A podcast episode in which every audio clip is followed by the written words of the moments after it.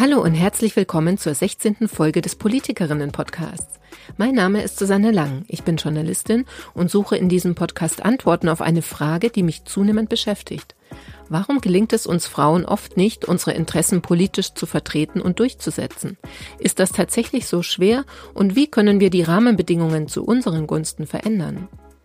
Im Podcast Die Politikerinnen begleite ich daher drei Frauen, die sich schon länger politisch engagieren und die seit September Abgeordnete im Deutschen Bundestag sind. Yvonne Rie von der SPD, Katharina Beck von Bündnis 90 Die Grünen und Anniko Merten von der FDP. Jeweils einmal im Monat geben sie über die gesamte Amtszeit hinweg einen Einblick in ihren politischen Alltag und in ihre Arbeit. Nun steht für sie alle die erste Sommerpause im Bundestag bevor. Im Juli und im August wird es keine Sitzungen geben. Wir nehmen das im Podcast zum Anlass für eine kleine Zwischenbilanz. Was haben die Politikerinnen in ihrem ersten Bundestagsjahr erreicht? Was nicht? Worüber haben sie sich geärgert? Welche Ziele wollen sie noch erreichen? Und in welchen Momenten spielte es eine Rolle, dass sie Politikerinnen sind? Diese Fragen beantwortet heute Anniko Merten.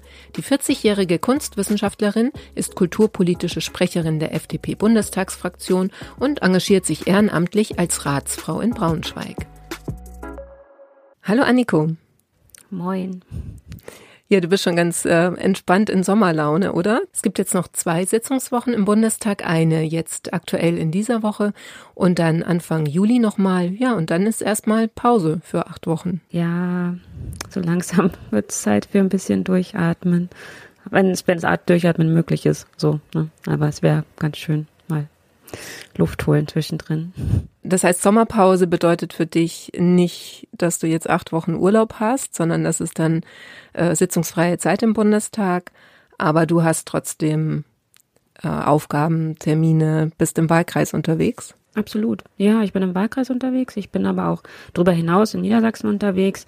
Habe ganz tolle Terminanfragen schon für ähm, Mitte, Ende Juli ganz schön, äh, mein Kulturthema voranzubringen, auch in, in Niedersachsen weit, weil wir sind ja auch im Wahlkampf äh, bis zum 9. Oktober. Von daher ist das nicht so sehr mein Mandat, sondern ähm, eher das, die politische Arbeit ähm, der Partei, die da mich auch durch die Gegend äh, schickt, worauf ich mich aber freue, wo ich aber auch natürlich als äh, kulturpolitische Sprecherin dann angefragt werde. Und Urlaub habe ich mir geblockt für den August. Da will ich tatsächlich mal im Urlaub und es hatte sich im letzten Jahr, auch im, im, als ich im Wahlkampf war, gut angeboten, mal so zwei Wochen sich rauszunehmen und wirklich äh, Kraft zu tanken für die, für die zweite Jahreshälfte. Und ich weiß nicht, wie es dir geht, aber also ich, dass wir jetzt schon Mitte Juni haben, ich weiß nicht, wo die Zeit hin ist, es ist unglaublich. Schnell vergangen. Es ja, ja es, es, rennt, es rennt. Ja. Ja, wir wollen ja jetzt die Sommerpause im Podcast ja nutzen für eine kleine Zwischenbilanz, eine erste. Ähm, was würdest du sagen, war in diesem ersten Jahr deiner Amtszeit dein größter Erfolg? Was konntest du bewegen? Das sind, das würde ich gerne teilen auf unterschiedlicher Ebenen. Zum einen jetzt direkt auf mein Mandat bezogen, auf das, was ich als Politikerin einbringen konnte, ist natürlich für mich auch spannend in diesem ganzen Spektrum. Jetzt meine erste Haushaltserfahrung, Haushaltsbesprechung, meine ersten, meine erste Rede zum Kulturhaushalt halten zu dürfen und da auch zu, äh, zu sagen, dass wir Positives ähm, bewirkt haben, dass wir den Mittelaufwuchs ähm, trotz der Krise im Kulturbereich einen Mittelaufwuchs haben deutliche Unterstützung bringen konnten in unterschiedlichen Bereichen, aber auch jetzt den Bereich, der eigentlich im Grunde seit dem 24. Februar alles, alles überschattet, womit man ja mit, äh, mit der Wahl letztes Jahr gar nicht, ähm, gar nicht rechnen konnte, dass so etwas passiert, uns alle mitnimmt, aber dass wir auch äh, deutlich machen konnten im Kulturhaushalt, dass wir die äh, ukrainischen Künstlerinnen und Künstler unterstützen, die Medienschaffenden, die Kulturschaffenden mm, und dass das machen können und trotzdem auch unsere eigene Kulturlandschaft stärken können und ähm, da ja sogar sieben Prozent mehr äh, im Haushalt drin haben für Kunst und Kultur und das ist schon ein Erfolg. Gleichwohl ich dann auch das das erste Mal ja mitmache und dies mitgemacht habe und in diesem Prozedere war, das ist das eine. Dann ganz persönlich hatte ich für mich ähm, schon am Anfang des Jahres, auch für mein Team, ähm, das Motto rausgegeben, ich würde gerne ankommen in allem, was ich tue, äh, in allen meinen Lebensbereichen. Und ähm, ich hatte jetzt vor einer Weile so das Gefühl, das erste Mal angekommen zu sein sowohl in Berlin mit meinem Team, mit meiner neuen Umgebung, aber auch privat in einem Leben, dass ich mich jetzt in einem Leben befinde, das so ganz anders ist als ähm, das, was ich davor geführt habe, aber wo ich schon mich jetzt angekommen fühle, noch nicht hundertprozentig in allen Bereichen und ich auch immer mal wieder zurückgeworfen werde und in Gedanken, ich bin sehr äh, verkopft in vielen Dingen und sehr grüblerisch. Und dann äh, geht es doch auch ähm, gerne mal mit dem Kopf wieder hin und her, aber das sind so Wellen und die ähm, kenne ich von mir und die halte ich aus und dieses Thema des Ankommens wird mich noch eine Weile beschäftigen, aber ich hatte zumindest schon mal so Momente, wo ich dachte, ja, angekommen. So, das fand ich, fand ich sehr schön. Das war ein sehr schönes Gefühl für mich. Nach allem, was ich in meinen letzten Jahren, Erfahrung meiner letzten Jahre, war das ein sehr ähm, tragendes, erhebendes Gefühl. So und die andere Bilanz ist natürlich auch ähm, dieses immer mehr Ankommen und immer mehr Dasein, auch was ähm, mich als Person jetzt mit meinem Mandat auch innerhalb der Partei betrifft. Ich bekomme Anfragen von Parteifreunden, von anderen Kreisverbänden, dass ich jetzt als Sprecherin eingeladen werde zu diesen Themen, die, die ich gerne voranbringen möchte. Und das ist natürlich auch sehr schön. Deswegen würde ich dieses Erfolg auf diese drei Ebenen ziehen. Mhm. Ja. Bei dem, ähm, bei der persönlichen Ebene, was du jetzt beschrieben hast mit dem äh, Gefühl des Ankommens, du hast ja so von Momenten gesprochen. Ähm, was waren das für Momente? Kannst du das so ein bisschen beschreiben? Ähm, ich hatte ja viel durcheinander in, meinem, in, meinen letzten drei Jahren durch den Verlust meines Mannes, meiner neuen Lebensführung, mein, mich selbst neu zu finden, mich selbst neu zu definieren. Was ist eigentlich oder wer ist eigentlich Anniko Merten? Was gehört da alles dazu? Ähm, was, was, gehört da alles rein? Musste jetzt entdecken, dass da doch viel mehr drin ist, als ich äh, jemals gedacht hätte. Und ähm, ich versuche dann immer mich zu verorten in, in bestimmten Richtungen. Also wie gehe ich zum Beispiel an Themen ran, wie spreche ich über Dinge, wie verhalte ich mich zu bestimmten ähm, Dingen? Und ähm, da habe ich schon gemerkt, dass ich manches anders mache als andere, aber auch dieses ähm, sehr persönliche, familiäre mit meinem neuen Lebenspartner ähm, jetzt ein Zuhause zu haben, das sich auch wieder komplett als richtig und als Zuhause anfühlt, das ist schon schon cool. Und äh, ja kleiner Teaser für den für die nach der Sommerpause. Da gibt es dann auch noch eine Veränderung. Ah, das okay. äh, haben wir dann nach der Sommerpause okay. oder mit der Sommerpause. Ja. Genau, machen wir keinen Spoiler. Ähm, das äh, ja, das heißt, ähm, also wenn ich dich richtig verstehe, ähm, so angekommen auch tatsächlich jetzt weniger im Bundestag, sondern wirklich im im Leben, dass dieses ähm, ja bisschen grüblerische eher dann in den Hintergrund tritt und dass du einfach das Gefühl hast, du lebst dein Leben und das bist ähm, quasi glücklich damit, wie es ist. Ja, also das Grüblerische werde ich nie wegkriegen, das gehört einfach dazu, das ist, äh, das bin ich, äh, von daher. Aber ja, der Bundestag ist ja Teil dessen. Also mhm. ähm, das äh, gehört alles zu dem, äh, zu wer ist Anniko Merten, gehört das jetzt eins zu eins dazu. Und ich hatte gestern, oder ich hatte jetzt äh, die Tage wieder so eine ähm, Begebenheit äh, mit Freunden getroffen und dann äh, geht's dann doch schon auch immer auf die Frage, wenn man sich lange nicht gesehen hat, so wie fühlst du dich denn jetzt? Wie ist das denn jetzt so? Und ähm, da berichte ich ganz viel. Und ähm, ja, das ist schon etwas, was neu dazugekommen ist. Früher hat man sich vielleicht mehr über äh, das Wetter unterhalten oder die letzte, äh, das letzte Spiel der Eintracht oder so. Und jetzt ist es sehr viel, wirklich auch, dass sich noch äh, viele neugierig sind ähm, auf Bezug auf, wie ist das denn da so im Bundestag. Mhm. Ich sich auch verändern, denke ich noch. Ja, ja. Also ich finde es auch nochmal interessant, ähm, dass sich dann so ein Gefühl des Ankommens gut einstellen kann, weil wenn man so ein bisschen verfolgt, auch auf Instagram, ne, dein, dein, dein Tagebuch einer Politikerin oder einer Bundestagsabgeordneten, ähm, das klingt ja so ganz gegenteilig äh, zu dem, was man unter Ankommen versteht, weil du bist ja ständig unterwegs. Also du bist ja nicht nur auf Terminen, ja. sondern ne, irgendwie zwischen allen Welten so ein bisschen dadurch, dass du auch noch im, also Ratsfrau in, in Braunschweig bist. Ähm, das findest, empfindest du aber offensichtlich ja nicht als Widerspruch. Also du, da stellt sich trotzdem so ein Gefühl ein, dass du angekommen bist. Ja, weil ähm, gerade auch dieses Herumreisen und ähm, dieses viel Unterwegssein gehört ähm, dazu. Das gehört ähm, zur ähm, Berufs Beschreibung, Berufsbild, Politiker dazu, ständig unterwegs zu sein. Das ist natürlich auch eine große Herausforderung für Freunde, Familie. Da bin ich auch oft in Gesprächen mit, ähm, mit meinen Kollegen oder auch mit Kollegen aus anderen Parteien, wie sie das so machen, wie sie das empfinden. Und das zeigt sich auch schon, dass alle die gleichen Herausforderungen haben. Und da ist es wichtig, ein Umfeld zu haben, das das versteht, was es bedeutet, wenn halt die Partnerin, der Partner nicht immer zu Hause ist, wenn man ähm, wenn man halt viel, viel unterwegs ist und den Kalender so führen muss, dass das irgendwie, mein Kalender ist sehr bunt. Da sind alle Themen manchmal äh, oder alle Termine manchmal doppelt, dreifach drin für die unterschiedlichen Menschen, die da dann involviert sind. Also ähm, für, für, meinen, für meinen Lebenspartner mache ich die, mache ich die Termine dann auch nochmal rein, damit er sieht, ah ja, heute bist du da und morgen bist du da und da lieben können wir hier zu Hause leider nicht was nichts unternehmen, weil du bist halt nicht da.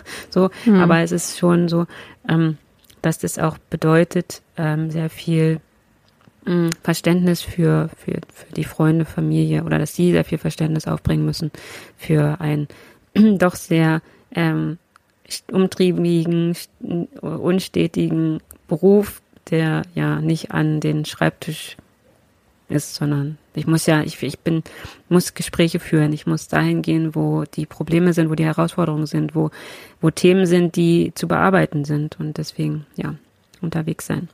Und das, das ist aber, das finde ich super. Also das ist etwas, finde ich, äh, ist eine der ähm, großen Privilegien, die so ein Kürzel MDB hinterm Namen mitbringt, weil die kommen ja nicht zu mir, diese Menschen, oder, ne, sondern die kommen, weil ich eben Bundestagsabgeordnete bin. Das ist schon etwas. Oder, oder manchmal halt auch, weil ich Ratsfrau bin. Manche sind ja spezifisch Ratsthemen.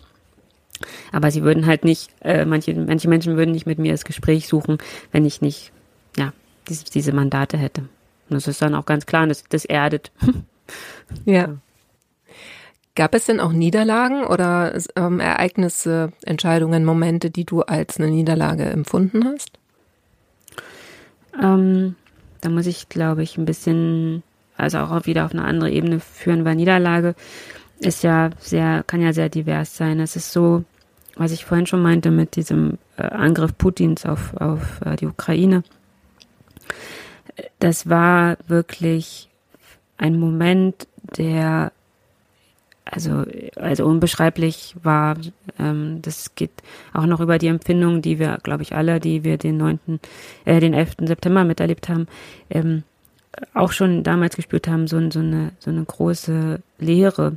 Und ähm, das ist jetzt ein, ein, ein Punkt, und ich glaube, das Wort Zeitenwende ist da schon, schon richtig, dass uns in vielerlei Hinsicht anders nachdenken lassen muss. Ähm, wo ich auch immer wieder sage, wir müssen jetzt unseren Blick sehr stark auch auf diese ganze postsowjetische Zeit, auf diese Zeit der Sowjetunion und äh, der, gerade auch der Zeit danach, der Transformation richten, um zu verstehen, was ist das eigentlich, was da gerade passiert und wie kann man ähm, Länder unterstützen, denen es vielleicht ähnlich geht. Also von daher Niederlage würde ich im Sinne von ähm, ähm, Umbruch oder auf, auf Krise gerade verwenden wollen.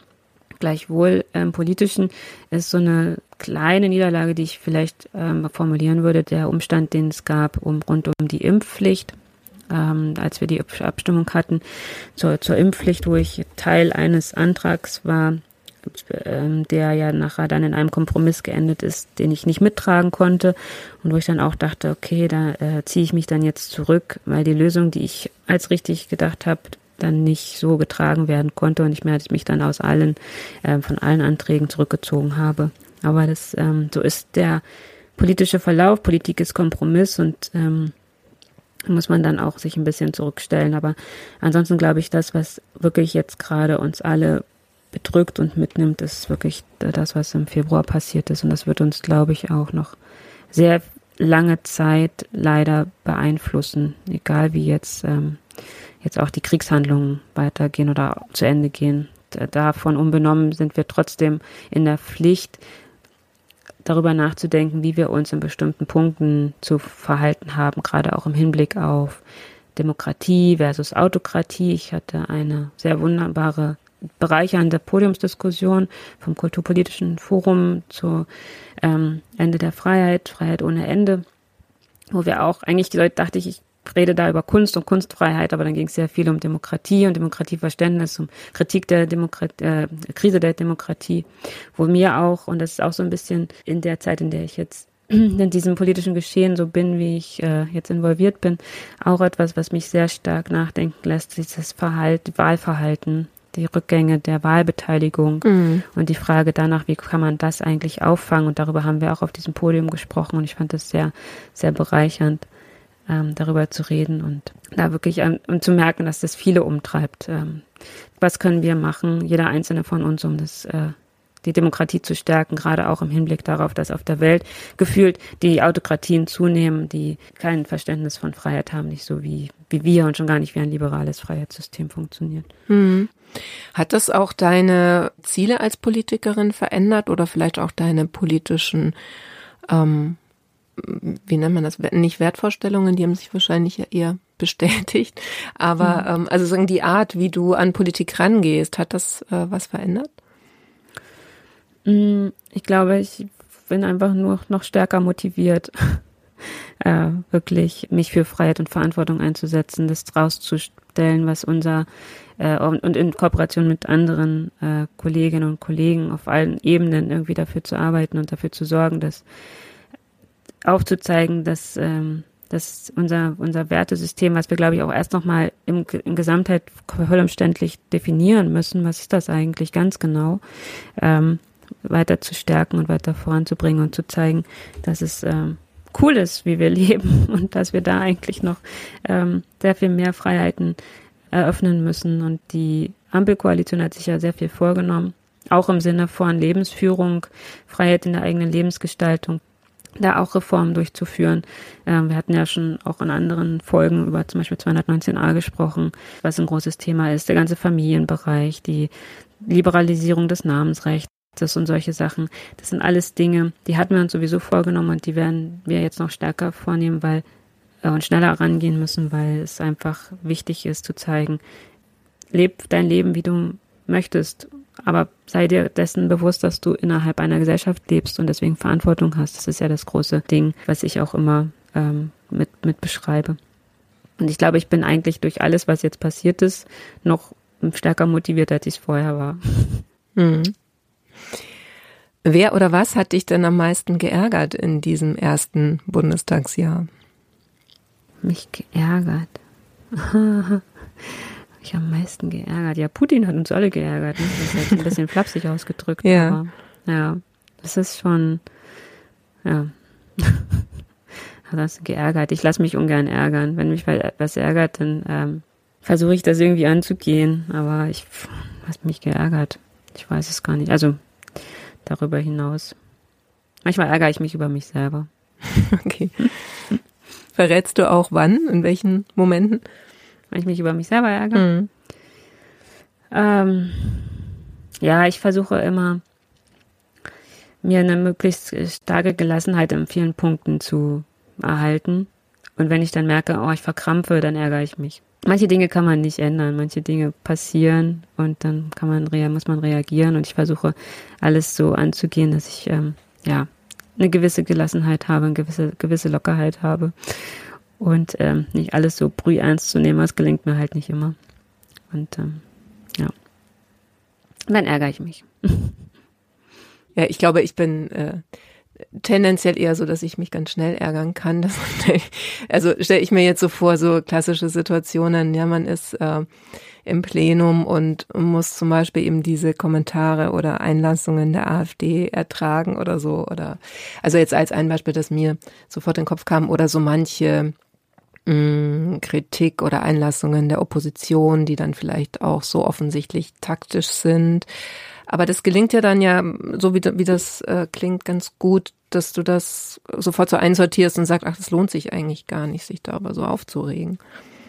Ja, also genau. Es, es gibt Dinge, da lohnt es sich, sich aufzuregen und manche eben nicht. Und äh, ja, du hast gerade über Taktik gesprochen. Ja, auch diese Einlassung der AfD, wenn ähm, Kolleginnen Kollegen eine Rede halten, die äh, äh, die AfD da ständig reinredet, reinruft, Dinge von sich gibt oder einen Ordnungsruf erhält, weil sie, als wir noch Maskenpflicht hatten im Plenum, die Masken nicht richtig trugen und solche Sachen, denke ich mir, ah, das macht ihr nur, damit ihr, damit der Name halt fällt. Das ist reine, reine Strategie, andere Menschen aus dem Konzept zu bringen. Und das, das zu nutzen, andere Menschen schlecht zu machen, ähm, um besser, um, um sich selber groß zu fühlen. Äh, sorry, das war schon, das ist sowas von Kindergarten und äh, Schulhofgebaren. Das fanden wir auf dem Schulhof alle schon scheiße, als wir noch in, in die Schule gingen. Und das hat im Plenum erstmal gar nichts zu suchen. Aber wenn man sich so benimmt, dann ist das ein Niveau, da lohnt es sich nicht aufzuregen, weil man kann an deren, an diesem Niveau nichts ändern selber. Das ist halt so. Mhm. Ja, reine, reine Show. Oder es gibt einen, der sagt immer, ähm, liebe Frau Präsidentin, liebe Zuschauer auf YouTube. Und dann denke ich mir, ah, okay. wenn du schon deine Rede so anfängst, dann brauche ich dir gar nicht, also was ist das für eine Art Debatte? Mhm. Man alles nur für YouTube macht. Oder vielleicht für TikTok. Es soll ja, wer gehört, dass TikTok jetzt schon äh, YouTube überholt. Ja. Ja, ist das dann, aber ist das auch provokativ gemeint oder ist das tatsächlich eins zu eins äh, eine Begrüßung der Zuhörerschaft auf, auf Es ist ja beides in dem Moment. Ne? Mhm. Es ist Provokation für alle, die ähm, alle, die vernünftig Politik machen wollen, das Land voranbringen wollen, nicht im Gestrigen verhaftet sind im Kopf, sondern schon das Land nach vorne denken wollen und ähm, gleichzeitig aber auch wirklich tatsächlich an die Zuhörer oder Zuschauer auf YouTube gerichtet. Also es ist im Grunde beides. Provokation für die Vernünftigen und Selbstbestätigung für, ja, fürs eigene Ego, glaube ich, in dem Moment. Unser Thema ist ja auch immer so ein bisschen, oder unser Fokus ist vielleicht das bessere Wort, ähm, sind ja die Politikerinnen, also die Frauen in der Politik. In welchen Momenten hat es denn bei dir bisher eine Rolle gespielt, dass du eine Politikerin bist?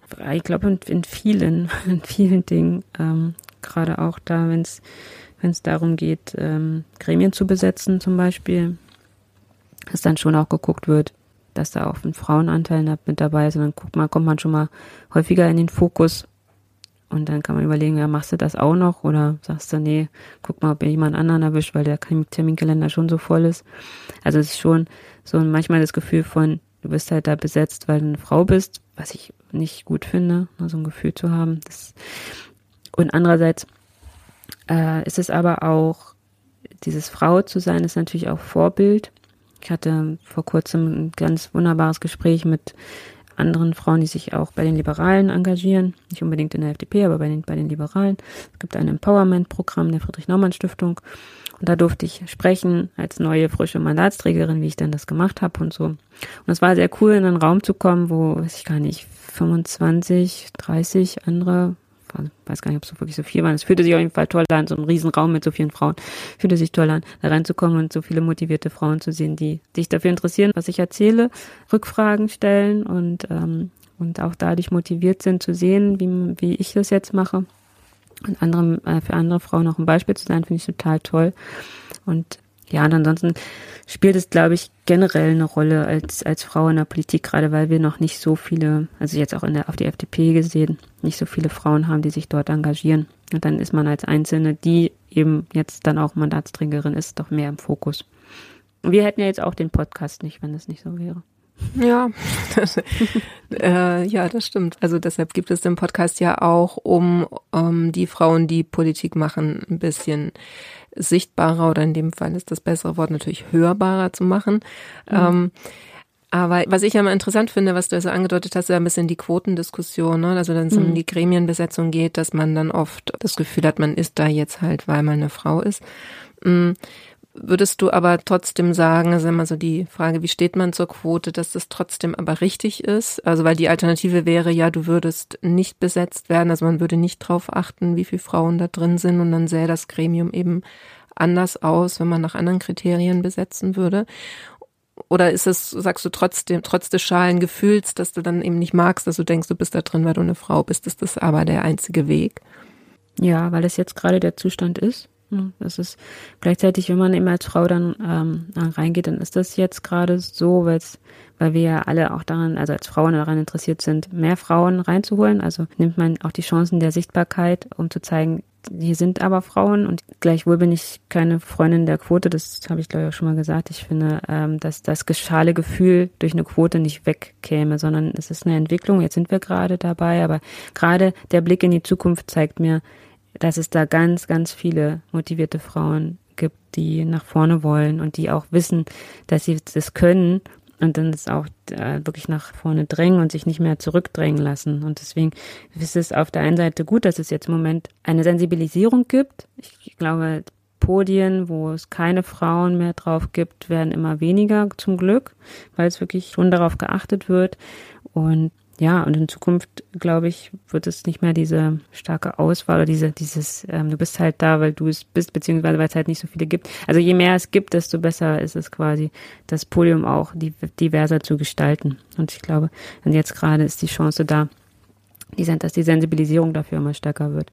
Guckst du dann manchmal so ein bisschen neidisch auf die Grünen, weil da hat man ja mittlerweile die Situation, dass es sogar mehr Frauen gibt, also auch in den, in den Ämtern oder in den, äh, als Abgeordnete bei den Mandaten als Männer?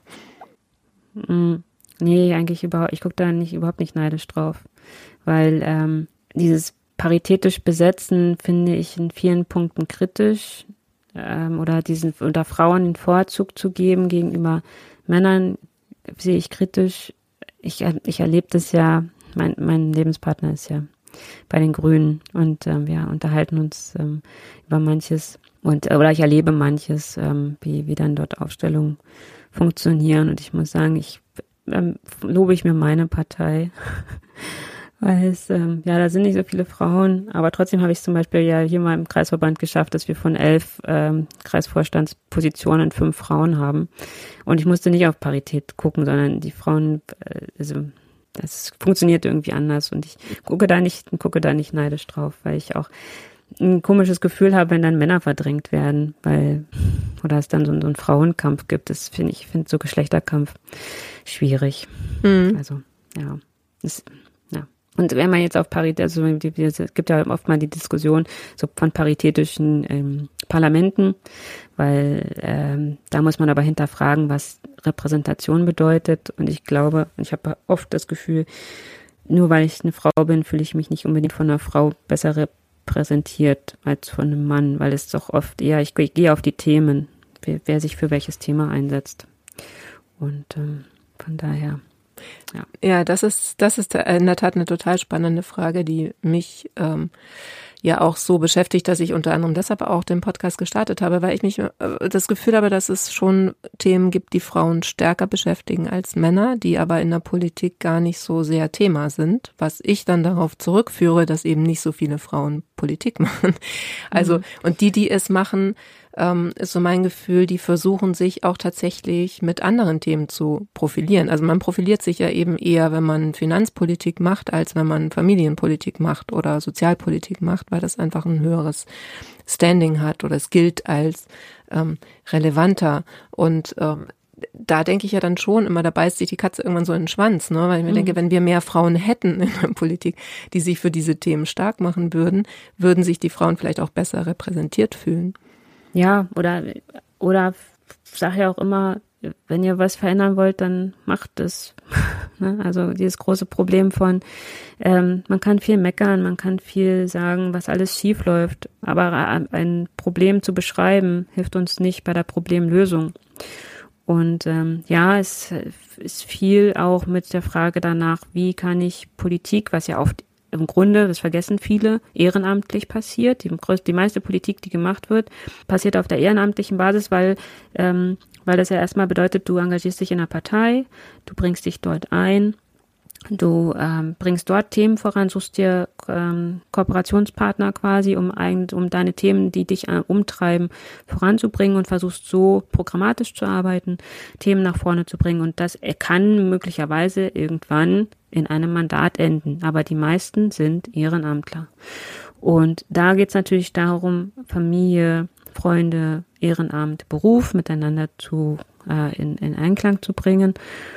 Und ähm, da haben wir, glaube ich, noch viel zu tun, auch äh, um die Rahmenbedingungen des Ehrenamtes zu stärken und ähm, so auch die Möglichkeiten, Räume zu geben, dass man sich eben einbringt. Und wenn diese Räume geschaffen werden, und das ist ja geschlechterneutral, ähm, dann äh, kann man da auch viel bewirken, um wieder Menschen dafür zu begeistern, sich wirklich auch äh, in, sich auf diese Art und Weise zu engagieren. Weil ich glaube, ja, ich gebe ich geb dir ein Stück weit recht, dass es, ähm, dass man, dass manche vielleicht auch dich über Themen versuchen zu profilieren und dann vielleicht auch auf Themen gehen, die eher eher auf, auf Männer oder männliche männlich konnotierte Themen sind, wie weiß ich nicht. Äh, ja, Finanzen, aber wir, wir Frauen können auch Buchhalten, manchmal sogar besser. Also es gibt, ich finde, es gibt nicht dieses, dieses Frauen-Männer-Thema. Ich habe einen sehr lieben Kollegen, Martin Gassner-Herz, der ist durch und durch Familienpolitiker, setzt sich ein, dass ähm, dass Männer, Frauen eine Familie gründen können, da auch in der Reproduktionsmedizin, das sind so seine Themen, die ihn antreiben, umtreiben, ein liberales Familienrecht. Und das ist, und er ist, er ist ein Mann, so, ne. Mhm. Es gibt andere Beispiele wie Marie Agnes Strack-Zimmermann, die Verteidigungspolitikerin ist durch und durch.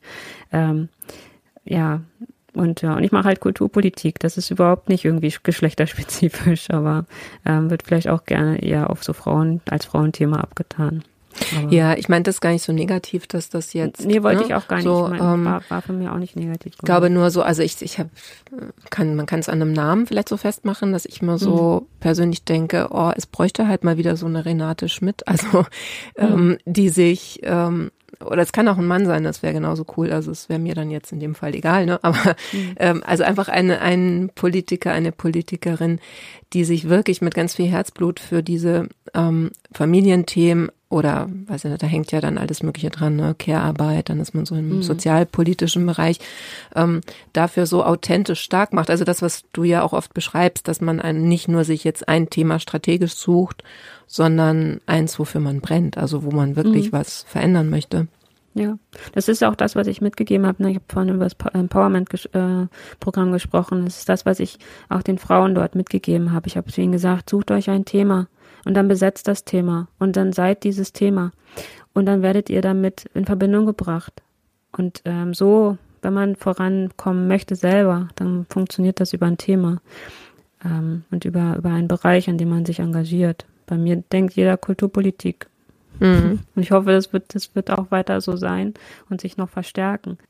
Du hattest vorhin nochmal die Kommunalpolitik angesprochen. Das finde ich auch mal ganz interessant, weil das Problem ist ja mittlerweile auch öfter benannt. Also das Vereinbarkeitsproblem, das ja tatsächlich jetzt nicht nur Frauen betrifft, die sich engagieren wollen, aber häufig halt vor allem. Ähm, hast du das Gefühl, dass sich da was ändert? Also dass man es den Leuten leichter macht, sich kommunalpolitisch zu engagieren. Man muss es, glaube ich, auch nicht nur an Männer und Frauen festmachen. Man kann es auch über soziale Schichten vielleicht auch mal so durchdeklinieren. Mhm. Es, es sind halt auch bestimmte Berufsgruppen, bestimmte Milieus ähm, ein bisschen ausgeschlossen dadurch, wie Pol Kommunalpolitik auch ähm, stattfindet. Also man muss ja nur im Schichtdienst arbeiten zum Beispiel, ne? dann ähm, schafft ja, genau. man die Sitzungen nicht. Ähm, tut sich da was? Nicht wirklich, nein. Mhm. Was, was müsste passieren? Man hat gesagt, tut sich da gefühlt nicht viel, mhm. weil ähm, es liegt schon allein daran, dass die Sitzungen, die Ratssitzungen, die ähm, fangen äh, Dienstag bei uns im Braunschweig Dienstagnachmittag an. Und ja, man bekommt als äh, berufstätiger Mensch einen Ausgleich für die ausgefallenen Arbeitsstunden, aber es ist ja auch etwas, was man mit seinem Arbeitgeber ausmachen muss, ob das eine Arbeitgeber muss das auch zulassen, dass man sich äh, politisch engagiert. Und ähm, für die Verwaltung, die da mit drin sitzt in diesen Ausschüssen, für die ist das Arbeitszeit, klar. Mhm. Und dann ist es, und dann wird auch geguckt, dass das schön innerhalb der Arbeitszeit bleibt. Also fängt man 14 Uhr an und ähm, hoffentlich geht's nicht länger als 18 Uhr, ist manchmal mein Gefühl. Und daran krankt es doch schon. Also die Sitzung, die Sitzungszeiten. Und dann ja, gibt es immer mehr Partizipation, immer mehr Beteiligungsprozesse, auch wenn man, wir haben hier in Braunschweig oftmals so eine Dinger wie, wie denkt ihr eure Stadt oder ein neues Quartier soll aufgemacht werden, dann gibt es eine Bürgerbeteiligung, wie sie sich das neue Quartier vorstellen, was sie da gerne hätten. Aber für mich ist das manchmal wie so eine Vorspiegelung von, ähm, wir lassen euch jetzt mal teilhaben. So, und dann, dann wird ein Papier entwickelt und ja, aber was dann mit diesem Papier passiert, und es sind auch immer die gefühlt die gleichen, die dann die wirklich Zeit haben, sich dort dorthin zu setzen und sich zu beteiligen. Also äh, von daher glaube ich, wäre es cool, wenn man ähm, schon allein zeitlich da mal was macht, die die Sitzungszeiten ändert. Und zum Beispiel für mich, ich komme ja auch auf die Frage, kriegst du das überhaupt überein? Und dann muss ich sagen, ja, sorry, zum Beispiel im Juli nicht. Also da werde ich nicht bei der Ratssitzung leider sein können, weil das genau wieder auf die Sitzungswoche in Berlin trifft. Und ich habe das zwar schon einmal machen können, da war ich in Berlin und konnte mich dann digital reinschalten, aber jetzt sind die Sitzungen wieder nur in Präsenz und ja, dann kann ich halt mein Ratsmandat in dem Tag nicht wahrnehmen und muss meine, meine lieben beiden Ratskollegen vertrösten und sagen, es müsst ihr leider, sitzt ihr ohne mich da. Aber ja, das äh, tut, tut mir dann auch weh, weil ich wollte, wollte ja auch Ratsfrau sein und dem nachkommen und hoffe dann darauf, dass in den nächsten, im nächsten Sitzungskalender da ein bisschen mehr Sensibilität draufgelegt wird, dass, ähm, dass da auch die Möglichkeit da ist, die Sitzung so zu legen, dass es auch mit dem Bundestagssitzungskalender irgendwie funktioniert. Ja.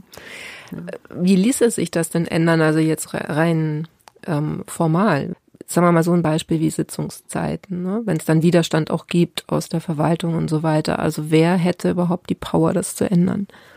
Hm, ja, ich glaube, es müsste, eine, müsste ein Willen aus der Mehrheit rausgeben, erstmal Konsens sein, dass es da irgendwie Veränderungen gibt. Und ich glaube, da ist aber noch viel auch, ähm, was die, äh, was die äh, Politik und in der, in der, also die Parteien auch selber betrifft. Wir sind ja auch als Partei jetzt gerade im Umdenken, wie können wir es schaffen, dass sich da mehr Menschen auch bei uns engagieren.